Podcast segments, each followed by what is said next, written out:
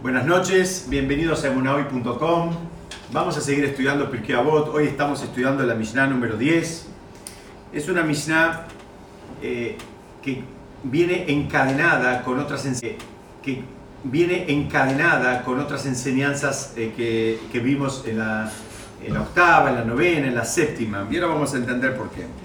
Dice así, el texto es, es largo, vamos a leerlo juntos. Dice, Él les dijo, salid y ved cuál es el camino bueno al que el hombre debe adherirse. Rabbi Eliezer dijo, un buen ojo. Rabbi Yoshua dijo, un buen amigo. Rabbi Yosei dijo, un buen vecino. Rabbi Shimon dijo, aquel que considera las consecuencias de sus acciones. Rabbi Eliezer dijo, un buen corazón. Rabban Yohanan Ben Zakkai les dijo a ellos, prefiero las palabras de Eleazar Ben Araj a todas las vuestras, pues en sus palabras están incluidas las vuestras. Les dijo a ellos, salid y ved cuál es el camino del cual el hombre debe alejarse. Rabbi Eliezer dijo, un mal ojo. Rabbi Yoshua dijo, un mal amigo. Rabbi Yosei dijo, un mal vecino. Rabbi Shimon dijo, aquel que toma prestado y no devuelve. Quien toma prestado del hombre es como si tomara prestado de Dios, pues fue dicho, el malvado toma prestado y no devuelve, mas el recto actúa con gracia y da. Rabí Eleazar dijo, un corazón malvado. Rabí Yohanan Ben Zakkai les dijo, prefiero las palabras de Eleazar Ben Araj a todas las vuestras, pues en sus palabras están incluidas las vuestras. Ellos, cada uno, dijeron tres cosas. Rabí Eliezer dijo, sea el honor de tu prójimo tan preciado a ti como el propio, y no montes en cólera fácilmente. Arrepiéntete un día antes de tu muerte. Caliéntate con el fuego de los sabios, pero cuídate de, que de sus brasas ardientes, no sea que te quemes, pues su quemadura es la quemadura de un zorro, su picadura es la picadura de un escorpión, su silbido es el silbido de una serpiente, y todas sus palabras son como carbones de fuego. Esta es la Mishnah, una Mishnah larga, una Mishnah con mucha información, una Mishnah con mucho contrapunto, con muchas enseñanzas aparentemente disímiles, así que vamos a tratar de, ver a qué se refiere. Vamos a empezar despacito. Empieza diciendo, él les dijo, ¿quién es él? Veníamos estudiando de Rabí, eh, Rabí Hanan Ben Sakai, el, el, el, el, autor de la, de la Mishnah anterior. Les dijo, salid y ved cuál es eh, el camino bueno al que el hombre debe adherirse. La pregunta es, ¿salir de dónde? Yo creo que salgan. Salgan y vean a dónde hay que adherirse. ¿Salir de dónde? Desde la, la rutina. Muy bien, acá están diciendo salir, por eso, salir sería del cuerpo para, para, para, conectarse con el alma. Acá dicen salir de uno mismo, salir de la rutina, todo está bien. Todo está bien. Dicen que, primero que en un contexto de estudio, estamos hablando que un gran sabio les dijo a sus super alumnos, no les dijo a cualquiera. Entonces dice que el, el concepto es que hay veces en el marco de un digamos, ámbito académico y de Torah, hay cosas que no pasan, hay cosas que pasan, y hay cosas que en ese ámbito pasan y, digamos, tiene una, un sentido, tiene un sentido, por ejemplo, la competencia. En, en, en, en muchos contextos es algo, digamos, bastante despreciable en el, en, el, en el, contexto del estudio, no la competencia en el mal sentido, sino en el buen sentido, termina refinando a la persona. La persona tiene como un motor extra como para avanzar, para dar un ejemplo. Entonces él les dijo ahora, salgan, salgan del contexto donde están ustedes y ahora fíjense qué pasa afuera, porque acá adentro hay, hay, hay, cualidades, en el se dice midot, que bueno, pueden funcionar en el, en el marco de estudio, entonces hay, hay una expresión que dice Kinacho Frimmer Bejosma. Dice que la envidia de los eruditos hace aumentar la sabiduría. ¿Qué significa? Si vos ves un sabio y vos decís, yo quiero ser como él, lo más probable es que te pongas a leer. que te pongas a estudiar porque vos querés ser con él. Entonces, esa es la única envidia que, que, digamos, el Talmud declara que es una envidia buena. Querer parecerse, querer ser igual que una persona, por ejemplo, sabia. Muchas veces todos queremos, ser como los sabios, pero no queremos eh, esforzarnos como se esforzaron ellos para llegar ahí. No queremos dejar nada, digamos, queremos dormir 8 o 9 horas por día, queremos estar tranquilos, vacacionar, tener tiempo para trabajar, para salir, para pasear, todo, pero queremos ser sabios como ellos. ¿no? Pero dice, bueno, esa envidia funciona en, en ese contexto. Dice, bueno, ahora fíjate qué pasa afuera, en, en otro contexto, y a qué te tenés que adherir. Por otro lado le dice, dice ¿Cuál es el camino al que el hombre debe adherirse? No dice cuáles son los caminos, habla de un, un camino, una elección. ¿Por qué? Porque dicen que la realidad de las cosas es que a veces no puedes hacer todo. Entonces, eh, ¿se acuerdan que este libro cuando, cuando empezamos a estudiarlo dijimos que está hablando de, en definitiva, insiste y repite de cómo se construye una persona espiritualmente elevada? Entonces ahora viene y te dice, mira, elegí una cosa para empezar a refinar. Empezá a trabajar con una cosa. No digas, ¿sabes qué? Voy a bajar de peso voy a hacer deporte, voy a arreglar la casa, la voy a pintar, voy a cambiar el auto, me voy a mudar y... Elegí una, una cosa.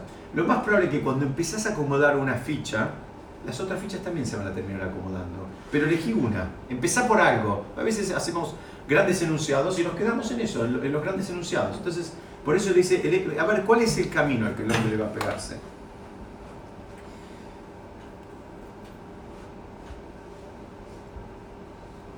Bueno, acá está la versión en hibrid.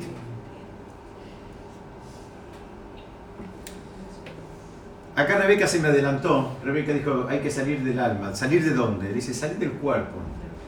Salir del cuerpo. Salí, fíjate ahora, ¿cuál es el buen camino para tu Neyamá? Para ver qué es lo que tu Neyamá necesita y a la cual le conviene adherirse. ¿Por qué? Porque el cuerpo, todos sabemos, es algo terrenal, es algo denso, es algo este, limitado. Y Rabbi Hanan Benzakal estaba enseñando a sus alumnos y, él les quería decir, bueno, ahora conectate también con lo que necesita la Neyamá, con lo que necesita el alma. En general todos tenemos un registro bastante fidedigno de lo que necesita el cuerpo enseguida nos damos cuenta si tenemos sueños, tenemos frío, si tenemos hambre, tenemos calor. El cuerpo nos manda eh, información y, estamos preparados para percibirla. ¿no? Es muy raro que uno diga, hace cuatro horas que tenía frío y no me di cuenta. En general, eh, enseguida nos damos cuenta. El tema es que la Niyamá también manda información, pero no, no estamos tan entrenados en leer los mensajes de la Niyamá. La Neyamá también a veces está contenta, a veces sufre, hay espacios, hay lugares, hay rutinas que le hacen bien y, hay, todo lo contrario. Bueno, ahora fíjate a ver qué pasa con la Neyamá. Y además, es lo que les quiso decir, es que cuidado, porque si vos te vinculás mucho con el cuerpo y poco con la Neyamá, además de que es un problema desde el punto de vista espiritual, eh, ese, ese, ese cuerpo termina funcionando como un soborno, terminas haciendo lo que el cuerpo quiere siempre. Y a veces para crecer espiritualmente hay que hacer cosas que tal vez no son del todo cómodas para el cuerpo. A veces hay que hacer la mitzvah, hay que hacer el esfuerzo, hay que hacerlo hasta físicamente, que hay que, eh, estamos cansados, no tengo ganas, tengo frío, no sé qué, no sé Bueno, tenés que ponerte la, la bufanda y venir un jueves. Si le haces tanto caso al cuerpo, no venís nunca un jueves. Porque los últimos jueves salen todos con lluvia, con frío, con, con, con, todo. Entonces a veces no le tenés que hacer tanto caso al cuerpo, porque si no la ley llamada eh, eh, eh, también lo, lo siente. Exactamente, necesita nutrirse. Y les decía que el, el, cuerpo nos hace, digamos, los placeres corporales funcionan como un soborno. Justamente en esta perayá, la de esta semana, que se llama Shoftim, que habla de jueces, habla del cuidado que hay que tener con el soborno. Y la Torah trae ahí textualmente, dice, cuidado porque el soborno, eh, digamos, enturbia hasta, hasta los pensamientos de un sabio. El soborno hace que, las cosas eh, se, se, ven de otra manera. ¿no? El ejemplo típico es que con un soborno el juez ve al culpable y lo ve inocente y lo puede defender y lo puede soltar y puede decir, no, este hombre es, no, es inocente. ¿no? O sea, ese soborno que, que nos es muy fácil imaginarlo en un ámbito judicial, funciona también espiritualmente. Entonces el cuerpo va sobornando entonces, bueno, no, hoy tenés frío, quédate descansada, acostate temprano un día, tomate la sopita y qué sé yo, mañana vas a estar mejor. Y así mañana te va a decir lo mismo, pero en relación a otra cosa. O sea, cada vez que hay un, espacio donde vos podés crecer, el, el, registro del cuerpo eh, también se va, va a funcionar como un oponente. Y eso también es una de las cosas que le dijo. La acción y el movimiento ayudan. Claro, y la rutina ayuda también. Por eso es tan importante, por ejemplo, eh, el, concepto, cuando se habla de estudio de Torah, el, concepto es que sea rutinario. Entonces vos decís, no, no importa si es todos los días, una vez por semana o una vez por mes, pero esa, esa vez no es la variable de ajuste. Entonces vos, ese, cuando se convirtió en una rutina, es más difícil que el Yetzirah te ataque, porque vos ya, eh, ya está, vos va, pase lo que pase, vos eh, llega el viernes a la noche, prendés la vela de Shabbat, no, que hace frío, que hace calor, que temprano, que es tarde, vos prendés la vela de Shabbat. Cuando se convirtió en una rutina, esa rutina te hace que sea más fácil sostenerlo. Mientras no se convirtió en una rutina, bueno, hoy porque tengo un cumpleaños, mañana porque estoy cansado, pasado porque mm, eh, no estoy cansado, otro día porque hace frío, entonces al final no lo terminamos haciendo.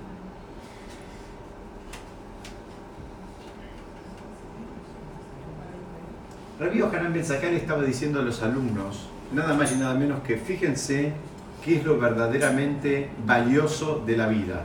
Eso es lo que estaba diciendo.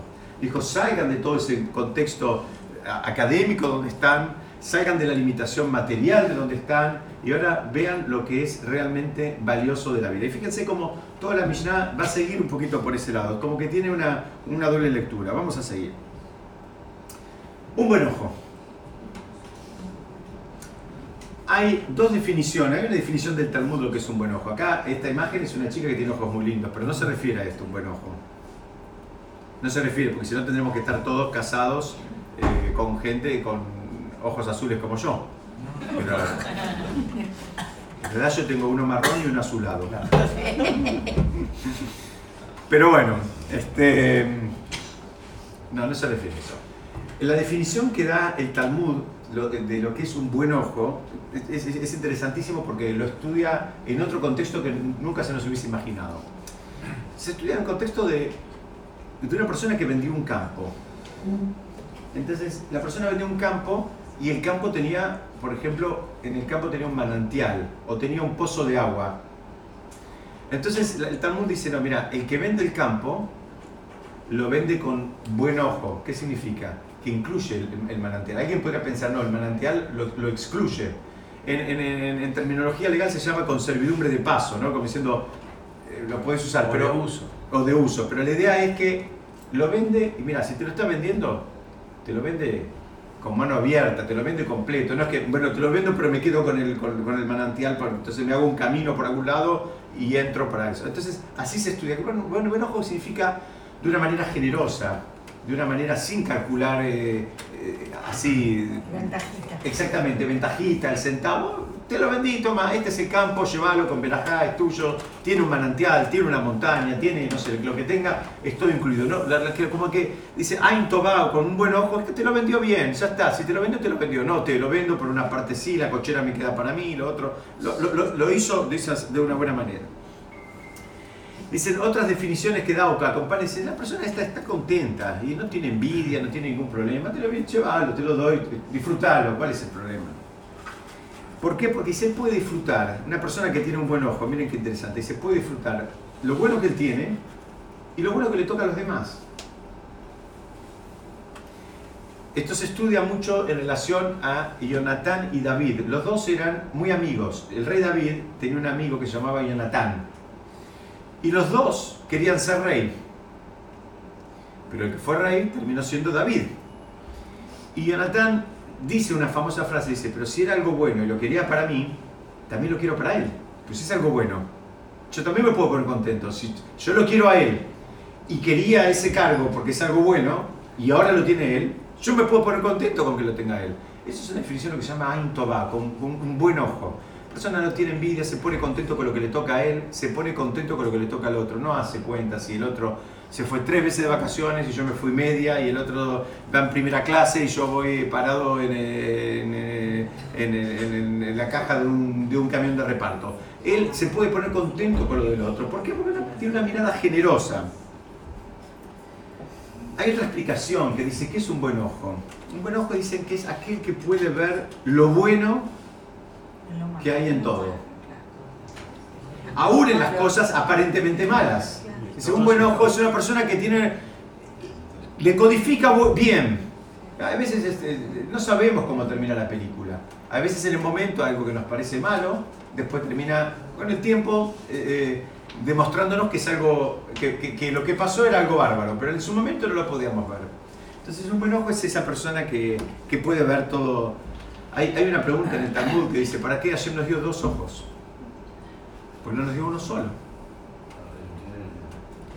Entonces, muy bien. Entonces dice el Talmud, dice, nos dio dos ojos para, por, un lado, ver lo bueno que hay en el otro y con el otro lo malo que hay en vos.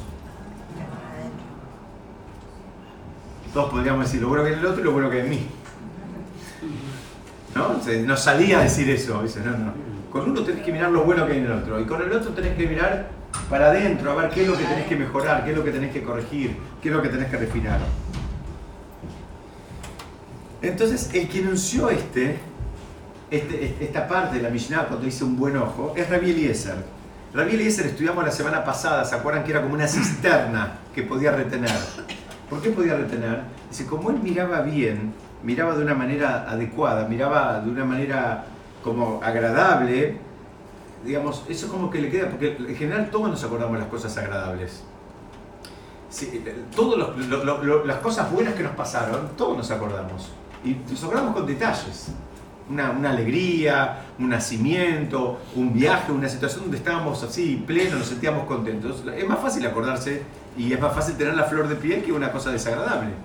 Bueno, entonces él podía recordar porque todo tenía una mirada agradable, la lectura de él de las cosas era agradable, entonces, y bueno, va juntando registros. Hay otra explicación que va por otro lado, que dice así. Dice que los alumnos de Rabbi Hanan Ben Sakai usaban a la Torah como, digamos, su gran fuente de conocimiento. Entonces, ¿ellos qué hicieron? Cuando él les dijo, vean, en hebreo se dice, ¿cuál es el camino bueno? La palabra Tov. Entonces ustedes saben que una forma de estudiar, eh, una forma tradicional de estudiar es ver, por ejemplo, esa expresión, ese concepto, ¿cuál es la primera vez que aparece en la Torah? ¿Cómo? ¿Cuál es? Ahora lo vamos a ver. Entonces, una, una forma es una situación, buscar la primera vez que aparece en la Torah, y o las distintas veces que aparece. Pero primero se va a la, primera. Entonces la primera vez que aparece la Torah, la palabra Tov, es justamente la creación del mundo. Cuando dice, y vio Hashem que la luz era buena. ¿no? Acá está la palabra Tov, está acá. Bayar Elohim Etaor Kitov. Entonces los discípulos entendieron que todo esto de lo bueno tenía que ver algo relacionado con la luz. ¿No? Entonces dice, todo lo que está relacionado con la luz es bueno. Y ellos empezaron a analizar y sacaron estas conclusiones. Vamos a ir viéndolas. La Biblia dice, luz permite ver bien, la luz te deja eh, encontrar las cosas, ves con claridad, ves eh, eh, sin dificultad, ¿no? Cuanto, cuanto más luz, inclusive los que usamos anteojos para leer, cuando tenemos más luz, eh, leemos mejor y necesitamos menos aumento. A veces inclusive eh, compensamos eh, la, falta de visión aumentando la luz sobre, sobre el texto que queremos que leer. Entonces él sacó la conclusión, dice, bueno, si la luz, digamos, me ayuda a ver, por eso Rabbi dijo que el camino al cual adherirse es un buen ojo. Esto quiero comentarlo para, que, para compartir con ustedes una, una forma de estudio cómo estudian los sabios del Talmud, cómo van y vienen cómo van relacionando los conceptos. Entonces Rabbi Eliezer sacó esta conclusión. De vuelta, vio la palabra Tov, la palabra bueno, buscó la primera vez que estaba en la Torah, eso estaba en relación a la luz. Él sacó la conclusión, la luz permite ver, entonces déjame un camino que me tengo que adherir, es un buen ojo, sí. ¿Y por qué o cómo se eh, machea con el tema de que el, el del sentido que menos tenemos que confiar es en el ojo? Ah, muy bien. Acá me está preguntando Gustavo, lo voy a repetir para que salga en la grabación. Estudiamos en otra oportunidad que el sentido de la vista es un sentido que si no lo refinamos, es un sentido que no, no nos dice la verdad. Lo que vemos no es necesariamente lo que, lo que es. Y hoy en esta misma misión vamos a avanzar en, ese- en esa dirección. Por eso nos tapamos al decir Muy bien, el Tesilla de Israel, entre otras cosas, por eso nos tapamos la, la- la- los ojos para, para, para, para recordar que lo que vos ves no, no, no es necesariamente verdad. El que crees que es tu amigo, tal vez no es tu amigo. El que crees que tiene guita, no tiene un mango. El que crees que no tiene un mango, tiene propiedades, más propiedades que la aloe vera. El que- la.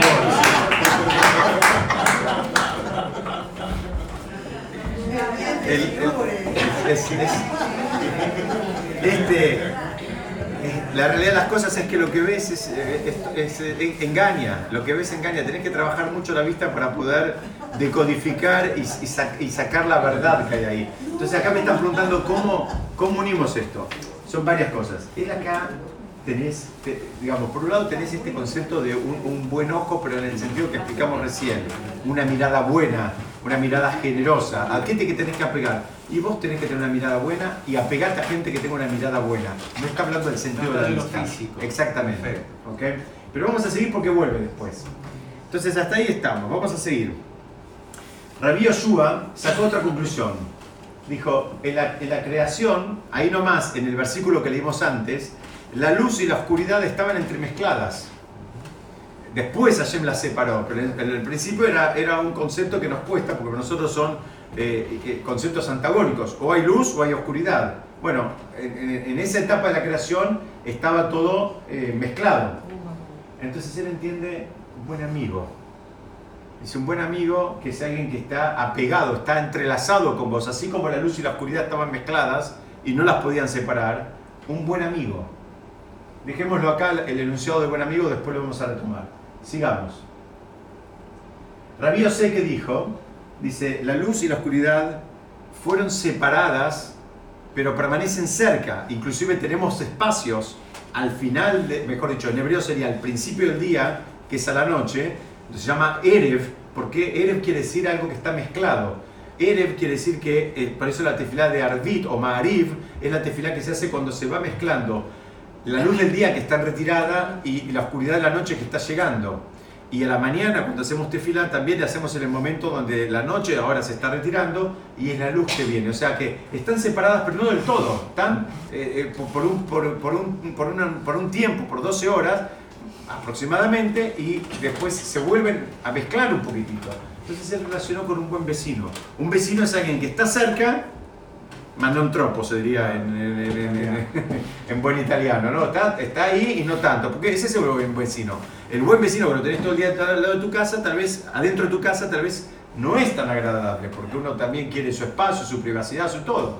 Pero un buen vecino es alguien, eh, es muy importante. En otro lugar vamos a estudiar, el mismo Pirkei Avot dice, un buen vecino es una cosa muy valiosa, porque a veces uno termina apoyándose y, y resolviendo mil veces más con un vecino que con el familiar más cercano que tal vez vive a- eh, eh, en la otra punta de la ciudad o, o a kilómetros de distancia. El vecino es, es un concepto importante eh, desde el punto de vista espiritual. E inclusive es importante porque te termina influenciando. No pienses siempre si te puede ayudar y demás. También uno termina adoptando costumbres y formas de, de- de la gente que tenemos alrededor. Entonces, si todos los que tenemos alrededor se visten de una manera, y bueno, un día nos va a parecer lo más normal, nos queremos vestir igual también. Entonces tenemos que ir cuidando, eh, digamos, eso lo vamos a ver en otro lugar, pero el- el- por eso él entendió el concepto de- de vecino, lo entendió de la luz y la oscuridad.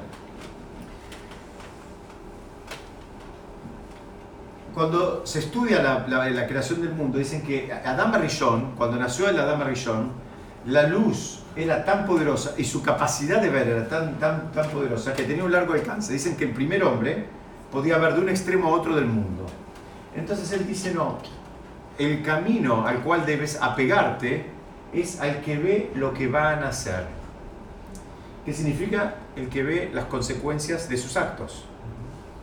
La persona en otro lugar, el Talmud va a decir, ¿quién es el sabio? Y esta es la definición de sabio que da. Es el que ve lo que van a hacer, el que puede anticiparse y ver eh, las consecuencias de, de todo. De todo. ¿Qué significa? Hay veces hay que ser sabio hasta para hacer un chiste. Porque vos haces un chiste pensando que es un chiste y en realidad despertaste un, un volcán de enemistad en, que vos no tienes ninguna intención, pero hace falta sabiduría para saber cuándo hacer un chiste y con qué hacer un chiste y con qué no. Hay cosas con las cuales no se hace chiste. ¿Sí? ¿Con qué persona, qué chiste? En, con persona, en qué contexto, una persona que está, este, eh, qué sé yo, sufriendo con una dieta hace años, ahora no puedes hacer chiste de, de, con el peso, porque eso le estás, le estás poniendo de la llaga. La persona tiene que tener esa sensibilidad con lo que sale de su boca. Y es una forma, nadie quiere estar con una persona que, no tiene filtro. Un ratito puede ser divertido, pero después no. La verdad de las cosas es que eh, no estamos siempre preparados para recibir como, como venga todo. Entonces él dice, mira, fíjate, lo dice Rabbi Shimon, la senda a la cual te debes apegar. Fíjense lo que está diciendo, ¿eh? No, no habla acá, ninguno dice, mira, observancia, ritual, no dice nada. Dice, mira, uno dice un buen vecino, otro te dice...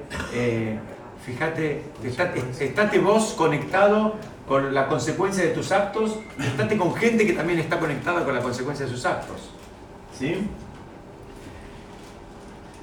En hebreo hay una sutileza, yo la voy a decir de afuera. Porque en hebreo dice así, dice, en hebreo se dice así, eh, arroe et anolad, el que ve lo que nació sería la traducción y debería haber dicho el que ve lo que van a hacer, como yo traduje en algún sentido más eh, semántico, no, lo traduje yo, lo copié de acá. Lo que pasa es que desde el momento que lo dijo... Exacto, ya, nació, ya no tiene vuelta atrás. Exacto, acá se adelantaron. ¿Por qué dice el que ve lo que nació? Sería la traducción literal. ¿Por qué? Porque cuando vos hiciste ese actito, cuando vos hiciste ese chistecito, cuando miraste de costado, ya está. Y desgraciadamente no, sé de qué se trata, porque me pasa. Bueno, por ocasión tenés registro. Por ocasión. Eso ya, ahí ya, ya, ya nació. No pienses que va a nacer. Ya nació en ese momento. En ese momento ya nació. Vamos un poquito más. Rabí Elazar Ben hace otro estudio. La palabra Tov que les, les, marqué antes, que quiere decir bueno, que les marqué en el, en el versículo de Breshit un poquitito antes, es la palabra número 33 de la Torah. Si empezamos la cuenta, la primera palabra en Breshit, cuando llegamos a Tov, estamos parados en la palabra número 33. Entonces, ¿qué es lo que dicen? Si Tov es la palabra número 33, antes hay 32 letras. La palabra 32 en hebreo. 32 palabras. 32 eh, palabras, perdón. 32 palabras, perdón. Ah, de vuelta. Si Tob es la palabra número 33, es porque antes hay 32. La, mm, el número 32 en hebreo, con las letras, se dice Lev. Se escribe Lamed Bet, es 32. Que es, es justamente un corazón, muy bien. Entonces es por eso que él, estudia cuando habla de un buen corazón. Él saca toda una conclusión. Él dice, mira, me, fijo, yo esto quise compartirlo con ustedes porque son formas de estudio talmúdico, de cómo, cómo estudian, estudian los conceptos, en qué momento aparecen en la Torah los conceptos, qué tienen antes, qué tienen después, qué, hay, qué relación hay ahí. O sea, hay un montón de información, no es solamente la traducción lineal. El, el Talmud va buscando qué hay antes, qué hay después, qué sigue. También cuando se estudia la aspiración, cuando se estudia las porciones de la Torah, se estudia un concepto cualquiera, también hay aprendizajes que se toman en relación a qué concepto está traído en la Torah antes y qué concepto está traído después. Porque esa concatenación tiene una lógica también, que hay que estudiarla.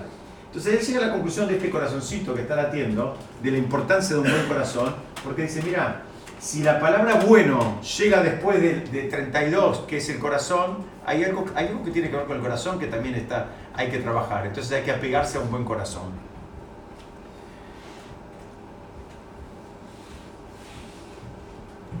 La realidad de las cosas es que una persona que tiene un buen corazón va a tener buenas relaciones con sus amigos, va a tener buenas relaciones con sus parejas, va a tener buenas relaciones con sus hijos, va a tener buenas relaciones con sus vecinos. Y se va a asegurar de que lo que él haga, diga o diga, no dañe a nadie. Entonces por eso termina diciendo las palabras de él incluyen las de todos. Perdí. En un lugar, fíjense, dice acá, dice al, al final, prefiero las palabras de la salve naranja a las vuestras, Ah, pues en sus palabras están incluidas las vuestras. Sí, sí. Entonces. ¿por qué tan- tanta importancia el corazón? Dice, porque en realidad cuando hay un buen corazón, el que tiene un buen corazón disimula, el que tiene un buen corazón se entrega, el que tiene un buen corazón no hace cuentas, el que tiene un buen corazón deja pasar, no reclama. En realidad termina teniendo mejores vínculos y tiene mejores vecinos y tiene mejores amigos y, y también tiene una mirada, una mirada mejor, porque no tiene maldad, tiene un buen corazón, no tiene maldad. Entonces, por eso dice, prefiero las palabras de Rabí Lazar Naraz como diciendo, eh, si tenés que elegir un buen, un buen vecino, o un buen amigo, o un buen ojo, o un buen corazón, bueno, estamos igual eligiendo, les aviso, ¿no? Estamos eligiendo entre un diamante de no sé cuántos quilates y otro de eh, los mismos quilates, pero un poquito más pulido. Eh, me quedo con cualquiera de estas características y, eh, si, las pudiera hacer propias, pero, pero ese es el, ¿por qué llega a esta conclusión? Un buen amigo, un buen amigo. Acá hay una cosa que es muy interesante. Hay, algo que es muy interesante.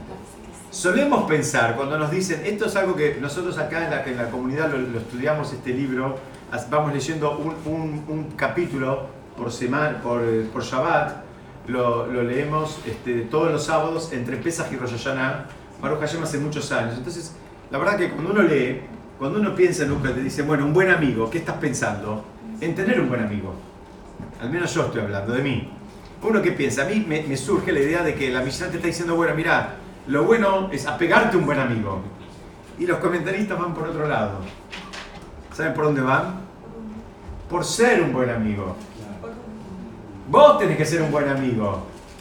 Lo más probable es que después también tengas buenos amigos. Pero vos tenés que hacer el ejercicio de ser buen amigo. No es que está apegate a un buen amigo. ¿Cómo hago para pegarme a un buen amigo? ¿Qué sé yo? Si lo tengo el mérito de la suerte de conseguirlo, lo consigo. No, vos sos buen amigo.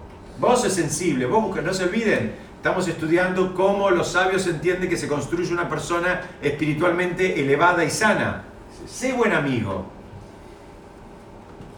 Lo mismo con los vecinos. Vos no podés controlar el vecino que te toca. No te toca, te toca. Vos te mudaste. Ahora el, departamento de al lado se alquila, se vende. Vos no sabés quién te va a tocar. Pero vos sí podés ser buen vecino.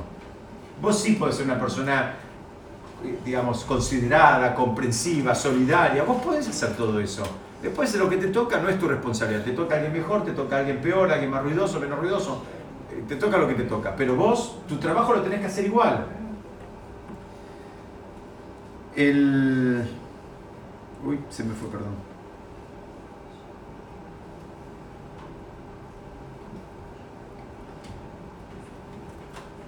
El rey David en el Salmo 92 declara algo interesantísimo. Él dice que como él era rey y era una persona, digamos, muy importante en todo sentido, la gente no le marcaba los errores. La gente no le decía nada, porque e- era un gran tzadik, tenía inspiración divina y era el rey. Entonces, ¿quién va a abrir la boca? ¿viste? Te quedas callado y no decís nada. Entonces él dice que, que debía escuchar a sus enemigos para tener registro de qué era lo que tenía que cambiar. ¿Por qué? Porque lamentablemente el concepto de amigo lo había perdido, porque tenía un cargo, digamos, espiritual, militar, eh, de, de- de gobierno, etcétera, etcétera, que la verdad que la gente que estaba alrededor no le decía nada. Posiblemente porque no encontraban nada para decirle, porque era un gran sadik. Dice, no, no, pero yo tengo que mejorar. Entonces a veces necesitaba, él dice, necesitaba aprender de mis enemigos. Lo que me decían mis enemigos, eso era para que yo aprenda. ¿Se acuerdan este concepto que estudiamos en más de una oportunidad cuando estudiamos, por ejemplo, los 10 mandamientos, y, hay muchos mandamientos que tienen que ver en relación al prójimo. Hay cinco que tienen que ver en la relación, el vínculo de uno con Hashem, y cinco que tienen que ver con la relación de uno con el prójimo. Y hay quienes preguntan, dice, ¿para qué necesitamos los de uno con el prójimo? Que me den mandamientos que tengan que ver todo mi trabajo espiritual con Hashem.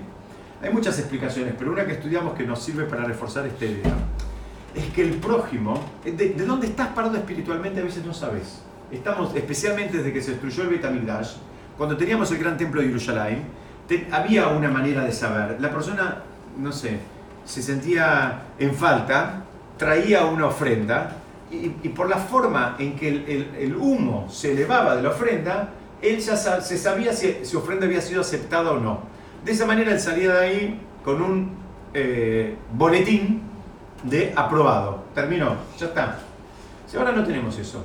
Entonces, la persona, ¿cómo sabe dónde está parada espiritualmente? ¿Cómo sabe si está exagerando acá y acá está flaqueando, acá está haciendo sí, allá está haciendo mal? ¿Cómo sabe?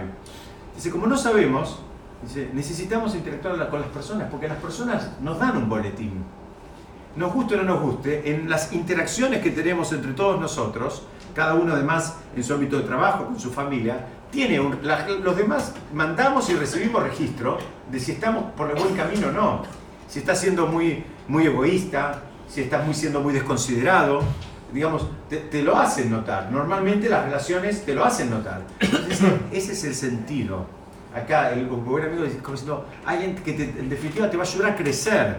Si es realmente amigo de verdad, te va a marcar, mira, acá estuviste mal, si después estás eh, eh, rodeado de aduladores, como puede ser que esté una, persona, eh, en su momento un rey o una persona así muy encumbrada, no, te sirve para crecer. Porque si te aplauden todo el tiempo, aunque por dentro piensan que estás haciendo todo mal, en realidad no te están haciendo ningún favor. Y hay una historia que trae el Rab Tversky en su libro, que él cuenta que tenía un médico, amigo de él, que tenía un problema con el alcohol y él era un médico que trabajaba en un hospital y el hombre estaba, eh, digamos, eh, con una adicción. Entonces, ¿qué pasó? Cinco veces fue internado en el, hospital donde él trabajaba y cada vez dibujaron un poco el diagnóstico. ¿Por qué? Porque supuestamente lo estaban cuidando porque iba a perder el puesto o iba... O no lo querían ofender porque era un compañero también. Entonces cuenta el Ratorsky que, que esta persona le, cuenta después, en un momento que salió adelante, dice, mis amigos y mis colegas casi me matan. Casi me matan ellos, porque me tendrían que haber dado el diagnóstico correcto y yo tenía que haberme internado como me terminé internando, pero tal vez 10 años antes. O sea, ser amigo no es jajaja. Ser amigo es a veces decir, mira, esto está mal. Feedback.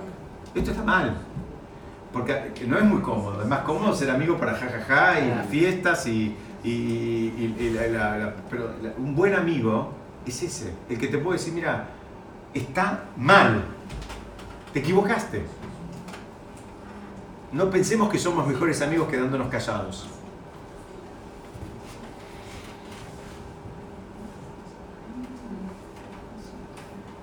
Hay una parte que dice, leímos en la Mishnah, donde dice, sea el honor del prójimo tan pesado a ti como el propio.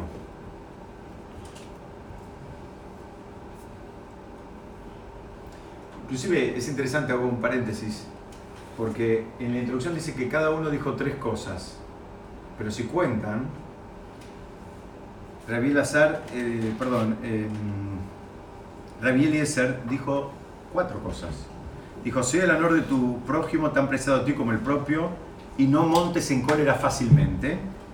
Arrepiéntete un día antes de tu muerte y caliéntate al fuego de los sabios. Entonces, al final, ¿qué pasa? No sabemos contar. ¿Tres? ¿Son tres o cuatro? ¿Cómo es el tema? Dicen que son tres, pero cuando las contamos son cuatro. Hasta cuatro cuento. Bien. Hasta ahí confíen en mí.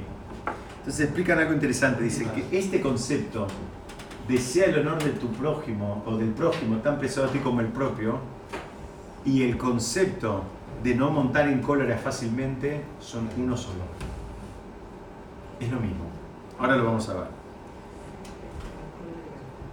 Hay que poder decir, bueno, el montar en cólera, el enojarse, el reaccionar, es eso, es una reacción. no lo domino, no, lo controlo. ¿Cómo, se hace eso? Me salió espontáneamente, me enojé, grité, eh, eh, no sé, me quejé, levanté la voz, agredí. A veces no salen esas cosas como, entre comillas, espontáneamente. Y vamos a estudiar, vamos a estudiarlo de esta manera, dice así, cuando vamos a ir a otro caso. Vamos a ir al caso cuando nosotros dijimos algo, por ejemplo, como hablamos del caso anterior, hicimos un chiste, pero que despertó un, volcán, que ofendió, que molestó, que irritó, que dolió en el otro lado. Entonces, ¿qué hacemos después? Tratamos de parar la pelota y en un momento explicar que no quisimos ofender, que quisimos hacer un chiste, que no, no, calculamos, que no medimos. Tratamos de, digamos, de explicar qué es lo que pasó y en realidad, la mayoría de las veces, cuando uno explica, la otra persona también entiende que, bueno, eh, eh, digamos, eh, se cierra un capítulo. Este reaccionó de una manera, el otro entendió una cosa, ahora que este le explica, el otro entiende también y se vuelve, normalmente, debería pasar que se vuelva a un, a un equilibrio. Entonces, el Raptorsky, que además es psiquiatra, eh, él dice, la misma actitud deberíamos tener nosotros cuando hay algo de otra persona que nos molesta. Cuando nosotros somos el que provocamos el enojo, pedimos que nos escuchen, que nos tengan paciencia, que nos entiendan, que vamos a explicar lo que quisimos y, queremos exponer, digamos, eh, cuáles fueron nuestras verdaderas intenciones.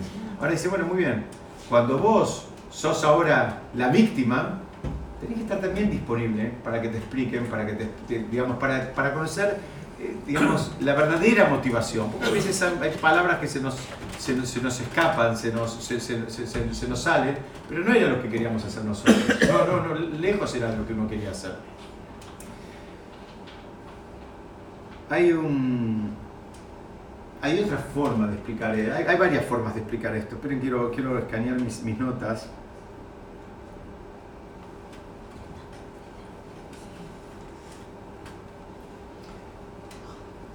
Yo no puse acá, pero la que sigue acá, ¿se acuerdan? Es la que dice y em, un minuto. Muy bien, y no montes en cólera fácilmente, gracias. Entonces decíamos que este concepto de que el honor del prójimo para vos sea algo preciado y no montar en cólera en realidad es unas, un solo enunciado. ¿Por qué? Porque el que está tan focalizado en cuidar el honor del, prójimo, difícilmente va a entrar en cólera por algo que le hizo el prójimo. Si yo estoy cuidando tanto tu honor, difícilmente ahora voy a reaccionar con enojo. Si a mí me importa tanto tu honor, porque si yo reacciono con enojo, tu honor quedó por el piso. Pero esta es la síntesis de la Torah. Absolutamente. Por eso dice, apegate a esto. Apegate a esto y después empezar a construirte como persona dice cuál es el camino al cual la persona debe adherirse. Apegate a esto. Hay una historia que encontré de un rab, yo no lo conocía, pero dicen que es un maestro hasídico, que se llamaba Schmelke Nikolsburg. Parece que era una eminencia y en un momento iba a ser recibido con muchos honores en, una ciudad. Entonces él llegó, llegó a la comunidad y pidió estar a solas un ratito. Entonces él entró a una sala y la verdad como había muchos seguidores, uno de los alumnos paró la oreja a ver qué, qué pasaba y adentro. Solo una sala. Y lo escucha que él repetía, bienvenido Rab, es un honor para, para, nosotros que usted esté acá, qué honor, qué importante que usted haya venido, qué honor, qué importante, Rab, muchas gracias por venir, qué importante. Y él repetía así, como un lorito. Entonces, después de eso, eh, le preguntaron a Rab, ¿qué pasó? Entonces Rab les dijo que él sabía que le iban a dar muchos honores, entonces él se repetía esas frases como un lorito hasta que para él no tenía ningún sentido. Entonces él estudia, sea el honor del prójimo tan preciado a ti como el propio. El aplauso del otro, que sea igual que para vos que tu propio aplauso. ¿Qué, qué quiso hacer con esto? Él quiso minimizar todo eso. Basta con toda, toda esta franela, basta con todo esto, este almíbar y tanto dulce y más almíbar y más miel. Basta, dijo. Entonces se lo repetía como diciendo, no le dio ningún valor. Gracias, gracias, gracias. Entonces, bueno, el honor, si vos querés crecer espiritualmente en un momento, tenés que bajarte del yo-yo. Si estás todo el día con el yo, con el yo, con el yo, con el yo, bueno, no despegaste todavía. Tenés, que parar un poquitito ahí, porque eso es lo que estaba haciendo ese rab. Estaba tratando de, desmerecer las expresiones que iba a escuchar, pero desmerecerlas a sus ojos, a sus oídos, mejor dicho. A sus oídos, a, su corazón, para no creársela. Ese es el trabajo. ¿Puedo decir algo? Admiración produce poder. Lo admiraban y la persona tiene más poder. Sí, pero también es, muy bien, admiración, pero también es responsabilidad. Claro. Y, es no creársela.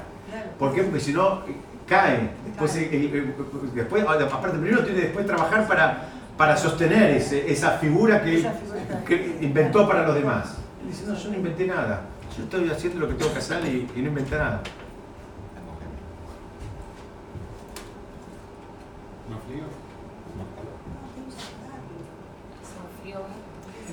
Una, una, una idea más, una idea más, enseguida, enseguida los dejo. Una idea más, dice que el Talmud en, varios lugares, en varios lugares, resalta este concepto de cuidar el, honor del prójimo, el honor del compañero. Inclusive en, un lugar habla de la gravedad de una persona porque, por ejemplo, ofende a un compañero en público.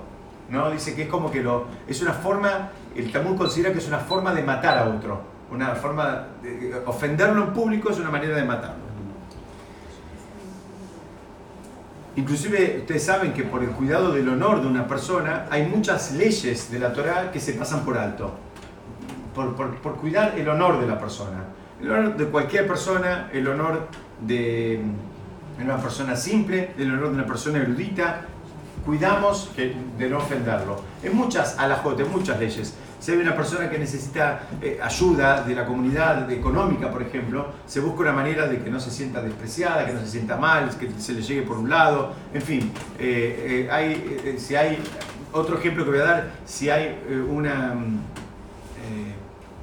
por ejemplo, si hay una, una persona encuentra algo, tiene que cuidarlo y tiene que, hasta que venga el dueño. Pero si el que lo encuentra, por ejemplo, es un gran erudito de la Torah y encuentra un animal y lo tiene que llevar y demás, dejamos que esa mitzvah se la pase a otro para no afectar el honor de la persona. Estamos diciendo, el Talmud está lleno de casos eh, donde eh, busca cuidar el honor de la persona, o, otro ejemplo... ¿Qué se entiende por honor de la persona? Muy bien, el honor, el honor de la persona es que no hacerle nada que la haga sufrir. Hay veces la persona, por ejemplo, eh, otro ejemplo te voy a dar, trae un sabio del Talmud, Hilel.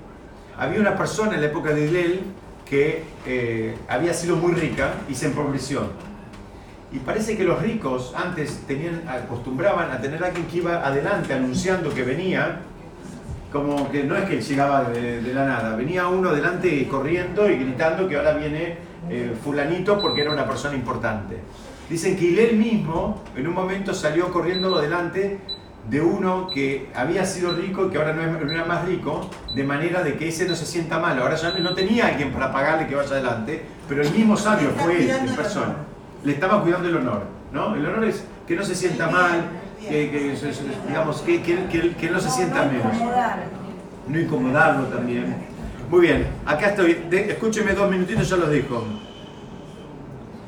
Entonces dice que la. Allá.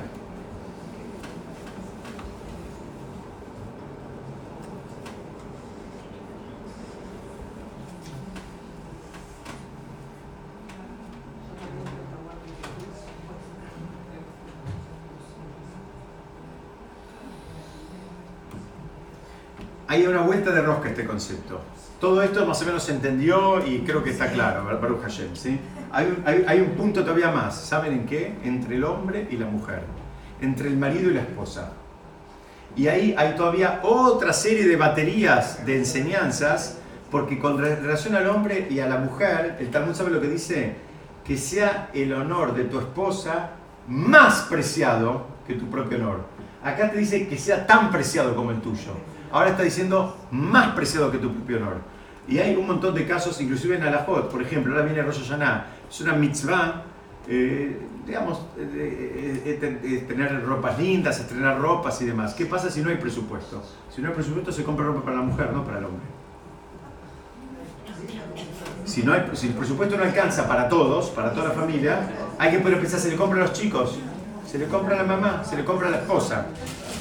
Entonces, ¿qué significa esto? Dicen, hay discusiones que uno podría pensar, eh, bueno, la verdad que son inevitables, porque la verdad que en todo matrimonio hay, hay ajustes de tuerca que hay que ir haciendo y hay discusiones. Ya, me contaron, a mí me contaron, lo leí, yo no, a mí no me, no, no me tocó, en mi, casa, en mi casa nunca me pasó. Pero, pero, mm, dicen, una cosa es que haya una discusión y una cosa es que haya un contexto donde se, se hace perder el, honor a la otra persona, se le agrede, se le dice cosas que duelen, cosas que... Porque el, tema no es ganar la discusión, el tema es llegar a un entendimiento. Entonces es- ese es el cuidado que te está diciendo la Mishnah, que, que- es lo que tenemos que, que tener. Y alguien puede pensar, muchas veces podemos pensar, lo primero que no podemos pensar es que hay cosas de la Torah que podemos hacer y cosas que no podemos hacer. Alguien puede decir, bueno, mira, yo no como cayer, pero sí prendo las velas. Bueno, eh, está mal ese concepto. ¿Qué significa? Uno puede decir, por ahora no hago esto, pero no es que uno lo descarta, lo tira, lo saca, lo pone. Este concepto es un concepto que va a la par con la vela de Shabbat y con, la, y, y- y con el kashrut y con el tefilín y con la parte más ritual que se les puede ocurrir. ¿Qué significa? El honor de la otra persona, el, el- el- el- no encolerizarse, esa sensibilidad es un concepto espiritual también. No es un concepto de, buenos vecinos, de buenos amigos, de, buenas relaciones. Es un concepto de la Torah. Los sabios del Talmud pararon a decirnos, flaco, va por acá la cosa. Va por acá la cosa. Termino diciendo, dice, arrepiéntete un día antes de tu muerte. Entonces alguien le preguntó, le preguntaron, ¿y yo cuándo sé cuándo voy a morir? Todos los días morimos. Muy bien, entonces todos los días, todos los días te tenés que arrepentir, todos los días te tenés que arrepentir, o sea, ¿por qué? ¿Eh? Muy bien, ahí viene la siguiente pregunta, la pregunta es, ¿arrepentirte de qué? Estamos ahora en el mes de Lul, este mes de Lul, antes de Rosh Hashanah, estamos a tres semanas y unos días de Rosh Hashanah, es un momento de arrepentirse, la pregunta es arrepentirse de qué, ¿no? ¿Volver de qué? En hebreo se dice Teshuvah, ¿volver de qué? ¿O a dónde?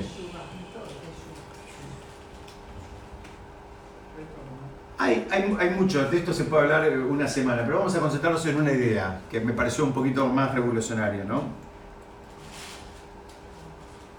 Cada uno de nosotros tiene una agenda y todos tratamos de trabajar y de estar con la familia y de estudiar y de trabajar y de trabajar y de trabajar, todos tratamos de hacer lo mismo. Y todos lo hacemos ¿por qué? Porque tratamos de llevar un, un- un buen pasar a nuestras casas y no hay ningún problema con todo eso y tratamos de llevar oportunidades para nuestros hijos y demás. La realidad de las cosas es que muchas veces no nos damos cuenta de que en esa carrera, tal vez si le preguntáramos a nuestros hijos, los hijos preferían que estemos más tiempo con ellos y que no corramos tanto por, el, digamos, por el desafío material. Entonces, ¿qué significa arrepiéntete un día antes de tu muerte?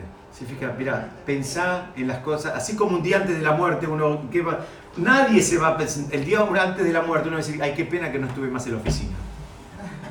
¿Quién va a decir eso? Qué pena que no le dediqué más horas al negocio. Qué pena, ¿quién va a decir eso? Pero seguramente muchos vamos a pensar qué pena que no estuve más con los chicos, que no estuve más con la familia, que no estuve más con los amigos. Entonces, esa es la enseñanza, o una de las enseñanzas, o las- la, la forma que podemos estudiar esta Mishnah. Cuando dice, mira, arrepiéntete un día antes, ¿qué significa? Empezá a ver realmente qué es lo importante y empezá a corregir los caminos, empezá a corregir hacia dónde vas, volvé, volvé a conectarte con tu eje, volvé a conectarte con lo importante. Y fíjate si lo que vos crees que es importante, a lo cual dedicas tanto tiempo, tu familia también comparte esa agenda. Porque a veces es un precio muy alto que uno paga. Una vez les conté acá, un amigo mío hace muchos años, un día me contó que él llegó a la casa y le dijo a la esposa, ay, el nene camina. La esposa dijo, hace seis meses que camina. Hace seis meses que caminaba el nene. No era, no era un chiste, no es un chiste, ¿eh? para, pasó a hablar, dijo, yo no tenía registro que el nene caminaba, de, de lo metido que estaba en el trabajo eh, seis, siete días a la semana. Bueno, esta- este, es, este es el concepto que viene a enseñarnos la Mishnah. Hacemos un pequeño resumen, un buen, un buen ojo, una mirada generosa, una mirada dándole el beneficio de la duda al otro, no juzgar, no, no sabemos todo lo que pasó. Entonces, bueno, tal vez con la información que él tenía y el día que había tenido, tuvo esta reacción, no hay que hacerlo tan grande, eso es ser un buen ojo, ser alguien generoso. Hay veces hasta puede parecer naif, pero no es a nosotros que nos toque eh, juzgar a nadie. siempre lo digo y parece un chiste, pero no hay una mitzvah que diga y juzgarás. No tenemos, no tenemos una mitzvah de hacer eso. La hacemos propia, pero no, no tenemos. Un buen amigo, un buen amigo que ser un buen amigo, ser un buen vecino, ser un buen amigo, estar al lado de él, decirle la verdad, ser un buen vecino, estar al lado de él, ayudarlo, asistirlo, estar dispuesto a ayudarlo. Después, si tenemos el mérito, seguramente vamos a tener también buenos vecinos. Buen corazón. Buen corazón, dijo la Mishnah, prefiero esa porque eso engloba todo lo demás. trabajar el corazón es, es, algo que, eh, digamos, eh, lleva, lleva su esfuerzo, pero, pero digamos, también da, da sus frutos y arrepentirse un día antes. ¿Qué significa? Es revisar un poco a dónde uno está poniendo la energía, a dónde uno está poniendo el plazo, el, tiempo, el, esfuerzo, a dónde uno está poniendo las expectativas, qué es lo que uno considera un logro. Revisar un poquito qué es lo que consideras un logro, porque tal vez lo que vos consideras un logro no sea tanto un logro. O tal vez lo que vos consideras un logro para vos, para tu familia, eso no es un logro. Y pega la vuelta y hacer el ajuste de tuercas. Pesat, ayer seguimos estudiando la semana que viene. Feliz cumpleaños,